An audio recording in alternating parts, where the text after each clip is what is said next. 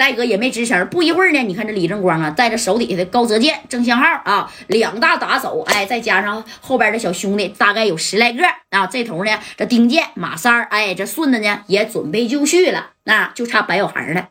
这回呢没带他去，因为啥？因为上回的事儿啊，这戴哥跟他有点小气气。哎，紧接着这加代就说了：“三哥呀，你开车吧，啊。”我开呀，行，那走吧，那咱们开三台车也应该够了啊，咱们就去这个锦州去会一会这董宝军。对，咱先去这个小院院啊，看看这个王平和还有虎豹去，被这个董宝军啊那是削成啥样呢？对不对？哎，你等这个加代呢，开车从四九城到锦州其实也不是太远啊，几个小时的路程，走高速挠挠溜去呗。哎，等到的时候，那都已经是天黑了，离这个董宝军啊给二所的时间呢，还有一天的时间啊，也就是说明天下午的时候，那人家就在合同找你，你得签合同给百分之四十呢。你等加代呢到这个锦州医院以后啊，哎，这王平和呢在门口就等着啊，这有点不好意思了。这戴哥下车以后，你说就看了一下王平和的伤口啊，这王平和就说：“没事没事戴哥，没事啊，没事这都是点小伤。那虎豹呢？”带我去看看他吧。哎，虎豹也没事，在这上头呢。你还是别去看了啊。这虎豹啊，都觉得这事儿，你说我俩没给你办妥啊。感谢大哥啊，我俩呢挺不好意思的。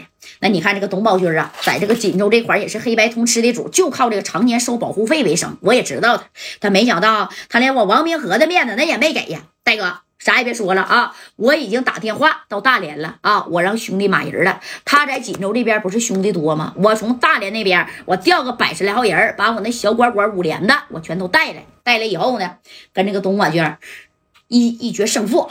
我就不信咱干不过他啊！哎，后边呢？你看这李正光也来了啊！这李正光一听，王哥呀，那这事儿就没缓了吗？啊，要是真把他干没了，以后二所在锦州的这个矿，那还能开的好吗？哎，其实谁呀？你说这个李正光说这个话呀，其实也也是挺对的话，对不对啊？对不对？那你毕竟你以后你还得在锦州这矿你不要了，这给他干销户了，给他干没了，完咱就走了啊！正光说这话真对，感谢大哥啊！然后就这正光一说呢，这戴哥再一合计，行。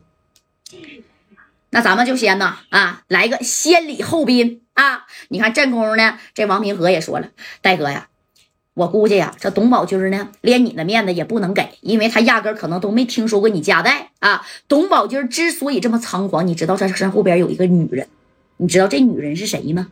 这戴哥一合计，怎么的，还有个女人呢？对他后边有个女人，就是锦州的梅姐大姐大啊。这这小娘们儿，我该说不说的啊，四五百条小渔船啊，在这个锦州葫芦岛，包括秦皇岛，那都有他的买卖。而且这小娘们儿跟锦州的一把子啊，军儿哥，你知道不？那是有有一套的，要不然他能把买卖做的这么大，要不然这董宝军在他的庇护之下能这么牛气吗？啊？这小娘们一般人惹不起，就连刘勇二哥呀，见到这小娘们那都得给他几分薄面啊。这戴哥一听是吗？这小娘们这么厉害吗？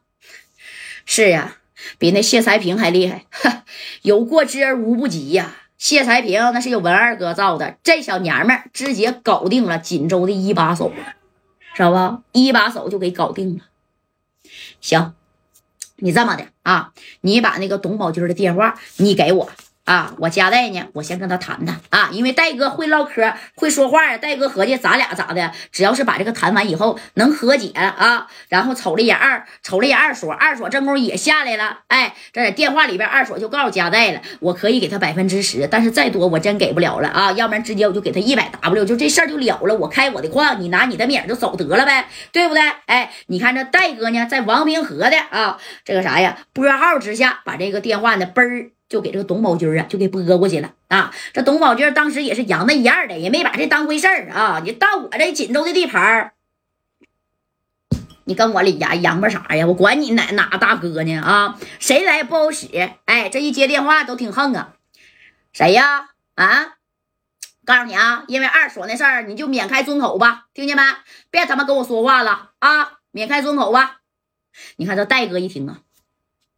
你好，兄弟，别这么大火气呀！啊，我这个兄弟啊，二所有得罪之处，你多担待，行不行啊？兄弟，你这么的，二所这个矿啊，都同意了，给你百分之十，你看行不行？日后在锦州，你保我兄弟这个矿的这个平安啊，让他好好的做这个买卖。我呢是四九城的家代，哎，王冰河呀和虎豹。那之前是我派来的，是我的兄弟啊，跟你发生冲突，那挺不好意思的。不行，我加代呀，给你整点赔偿，你看行吗？咱就好好的谈一谈。